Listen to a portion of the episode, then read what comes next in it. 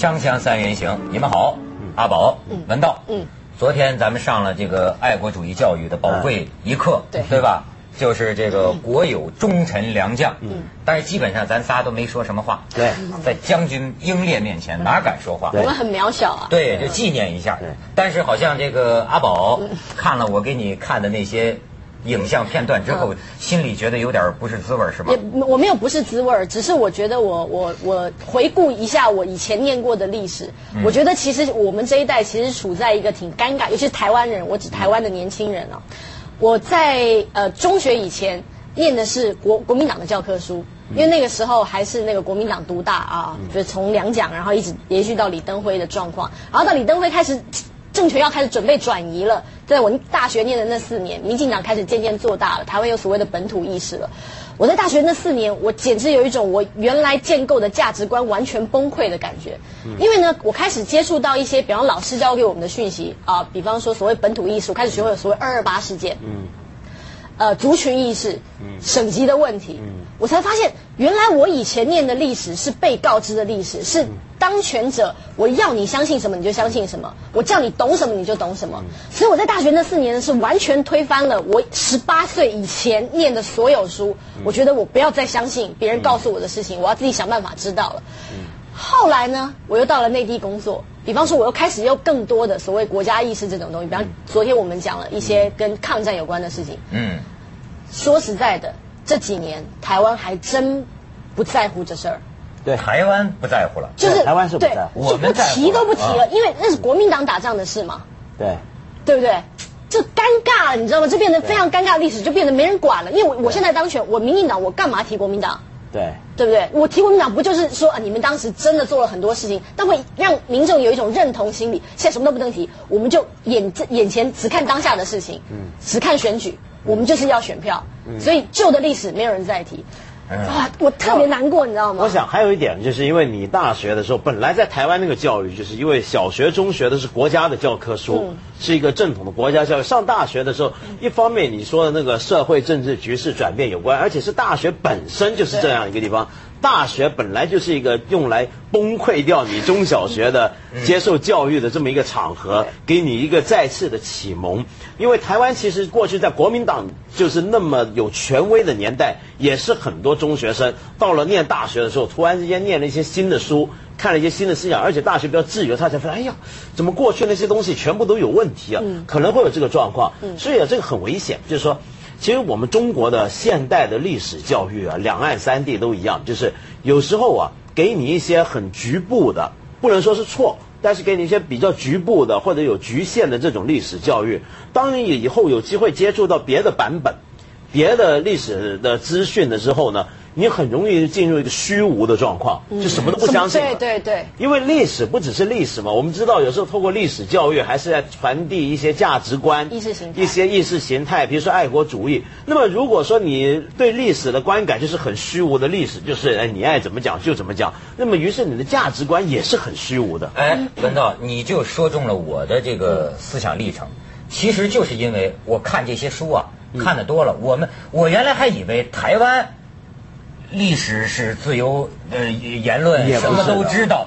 我以为就是说我们过去很多被避讳的事情，但是后来就是你说的，我看到了这个东西南北的书之后啊，思想发生了混混淆，于是乎三十岁的我呢，变成了一个非常严重的不可知论者。嗯，你比如说为什么？你大家可能会注意到，比如说我在这个主持节目的时候，我老会说，我说这个。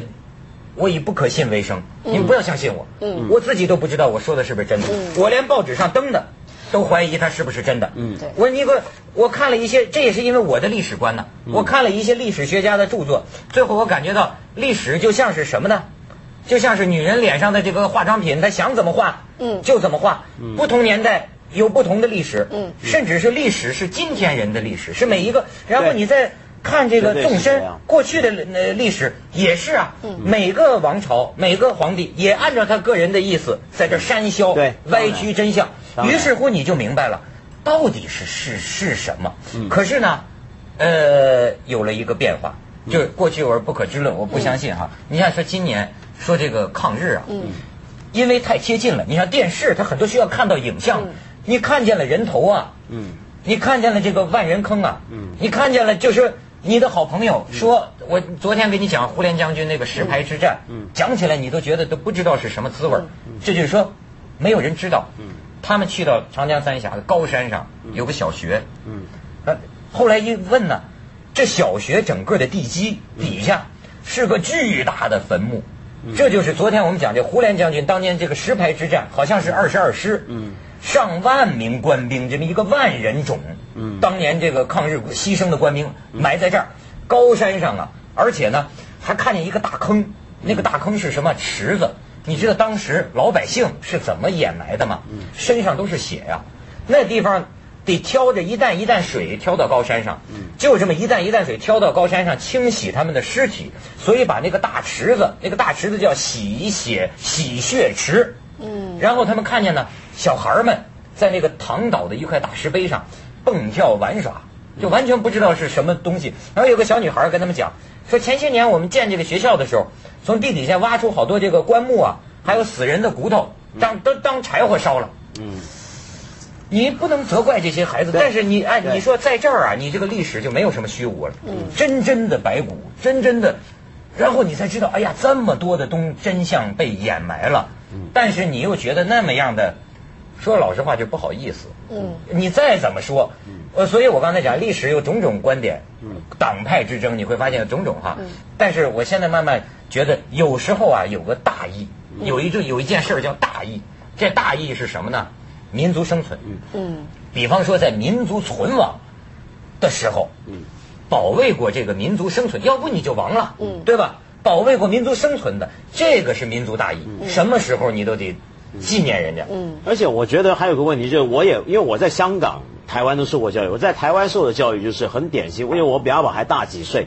在台湾受的那种教育，小时候就是更加的是那种忠君爱国，再加上我自己家庭也是国民党的老干部的家庭啊。是吗？对啊，我我我跟着我外公大嘛，我外公就是那种老国民党干部，就一辈子叫忠君爱国，是那种的。就是我小时候是听到这个蒋中正的名号，立正，对，要立正的，是那种那种背景啊。那么被国父遗训啊，什么都是唱那些歌的。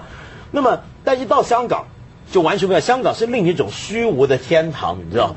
因为香港是很奇怪的，香港的殖民地教育啊，呃，英国人呢是不会教你任何深入的历史教育的，他不只是不教你英国史，你不要以为啊，这个给英国殖民，英国人就老给你灌输啊，英国怎么样？没有，没有，没有这个，香港史也不教，中国史也不怎么教，它基本上就是一个没有历史的历史教育。香港的这种历史教育是一种。所以呢，你那时候变得更虚无，再加上因为香港很自由，两岸三地到处的书我都看得到，各种观点都看得到。那么我有一阵子也是很虚无，但是后来我慢慢发现，历史的确是有不同的版本，不同的年代会有不同的说法。但是背后我们说这种不同的说法的目的，不是为了要混淆事实，不是为了要呃做别的种种的做作，而是为了更加贴近真实。其实你还是可以找到更贴近真实的版本出来。阿宝呢？阿宝刚才有话想说。没有，这其实我我我觉得，所谓历史这种东西，真的是你要根据不同的观点，然后不同的时代去做不同的审形式。比方说，像我刚刚有一个特别深的体验，就是前一阵子很红的一本小说《达文西密码》。嗯嗯嗯。其实那本书后来不是引起很多的话题，别人说里面有很多的误谬啊，其实那个画根本不是长那个样子啊。那说实在的，因为我我还。看了那本书，也看了很多旁边的一些研究的书。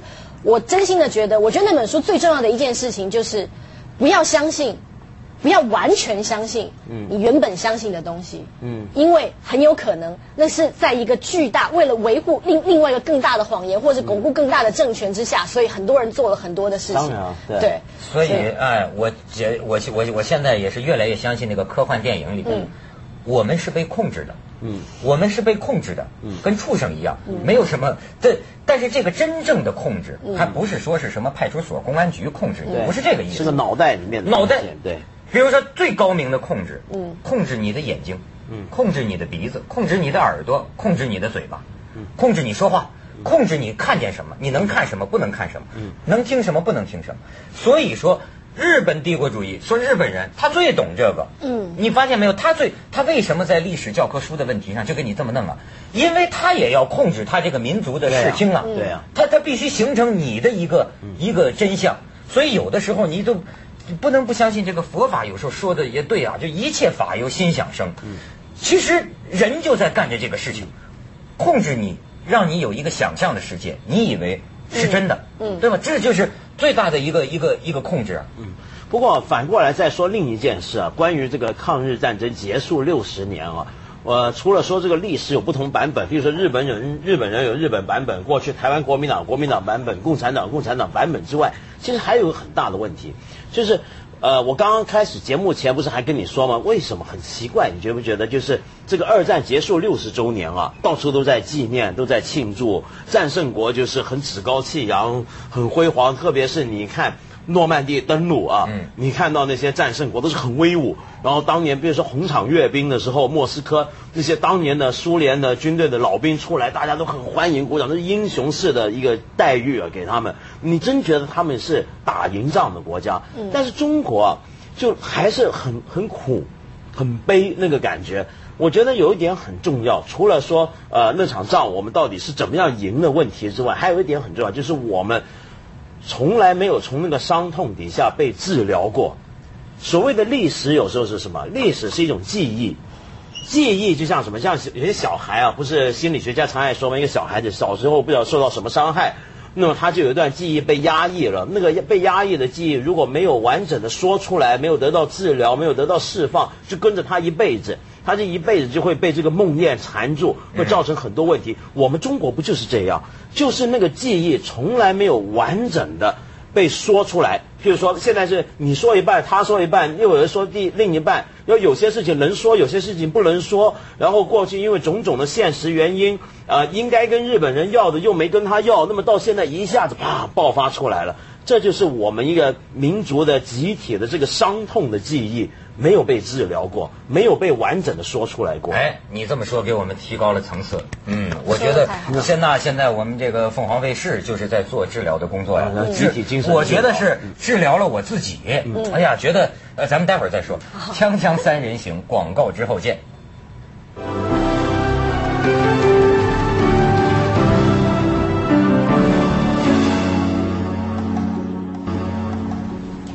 像我这样的人呐，呃，其实啊，我就那天跟你讲，为什么我过去其实也是玩世不恭的。我讲老实话，我二十几岁的时候，你跟我讲这个抗日，你不讲这抗日，我就我我我会背后笑你的，就说我根本觉得这唱什么高调呢，对吧？嗯。但是真的就是说，为什么说当你看到这个活生就眼睁睁看见这些很多细节的时候啊，我就想起啊。为什么咱们现在人与人之间，你这个缺乏同情心？嗯，就同情心，设身。人家有人讲了，你像这个这个陈寅恪，大学者，你研究历史啊，你要设身处地的把自己带入到那个情况下，同理心。所以你看，我有时候在录抗日节目，我经常会有这种感想。我说那些六十年前那些人那些事儿，我有的时候很难相信是不是真的。嗯，你因为你把它带入了，你太不可思议了。比方说这个东北抗日联军，你知道吗？整天饿死啊，在这个零下四十度，咱这个东北零下四十度雪地里，日本人那个时候是三光政策，切断他们跟老百姓的联系啊，进不了村啊，跟野人一样在树林子里，零下四十度，晚上怎么过夜？然后就是说，动不动就看到那样的记载，根本没有粮食给养的军队。就是说，义义勇军姚振山部战至最后一人，就是姚振山本本人，誓死不降。他怎么不降啊？他不降就是不到山下去投降找吃的。最后姚振山饿死在一棵大松树底下。在在说杨靖宇胃剖开了，里边都是什么草根呐，什么树树皮呀，都这些。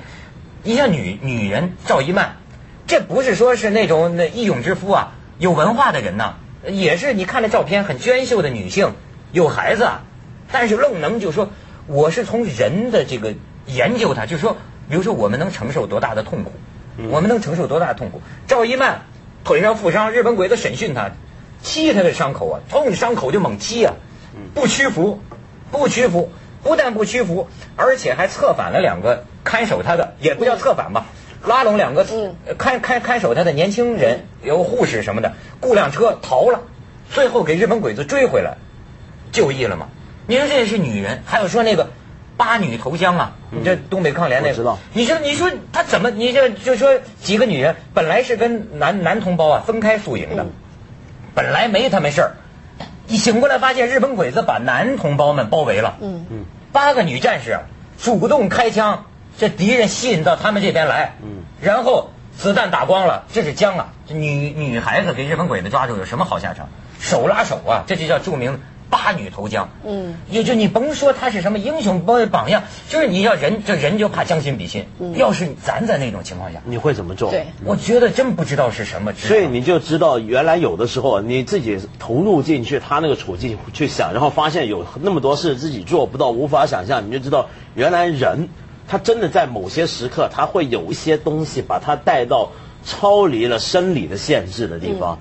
超离了这个本能限制的地方，那种精神的东西就出来了。因为我觉得是他们心里有更大的东西。对比方说，我们昨天看的，大的我们昨天看的那篇文章里面有有有一个将军，不是写写写信给他的妻子或者什么的，他的意思就是说，其实后面的人会看我们现在我们做了什么事，就跟我们现在的人看过去的人做了什么事是一样的。哎，阿宝记得真真，你是真学习了。那那个句子胡我记得琏将军的对对对对嗯。但我觉得其实就是。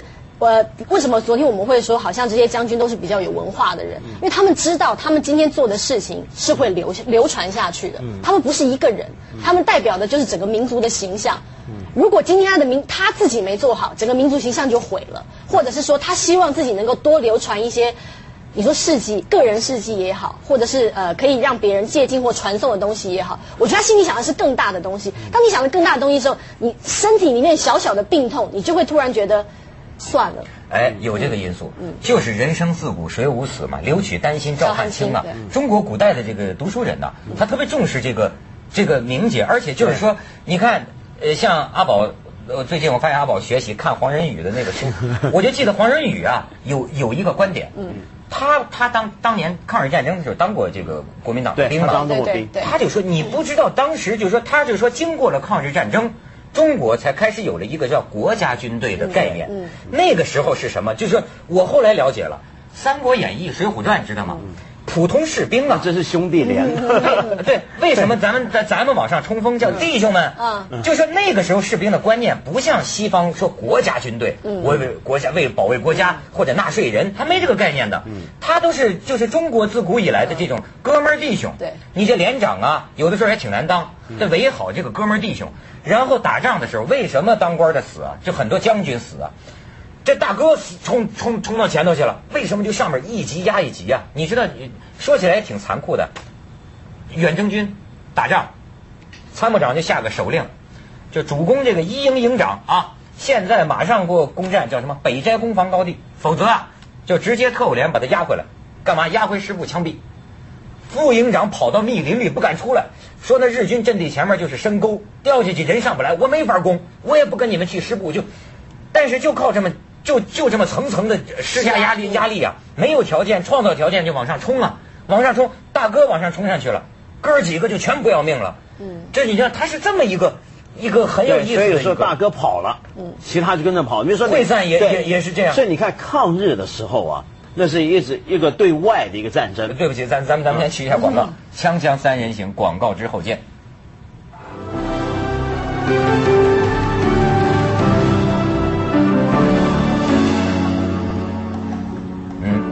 对，我想啊，像这种呃呃，当时那些国军啊，国民党的军队，他在抗日的时候，他或许能够激发出这样的一种能量跟力量。但是你会看到，为什么后来国共内战的时候，他兵败如山倒？就是当他一旦失去我我我我打完日本人，我干嘛打我自己中国人啊？嗯然后那些大哥们不上了。嗯，或者大哥们跑了，不就一串兄弟跟着跑？所以你看国民党，你刚刚说到在台湾的时候，呃，有一些也有被压抑的记忆啊。你就比如说二二八那件事，你说起来，当年去接收台湾的国民党的军队，有些真是太不像话了。当年去接收台湾的国民党军队，你想想看台湾人的心情啊，就说日本人好走了。来了国民党了，那么这应该是我们自己，我们将来一定比现在更好，比在日本人统治底下好多了。好，来了一票这些国民党的兄弟连，你知道是怎么干法？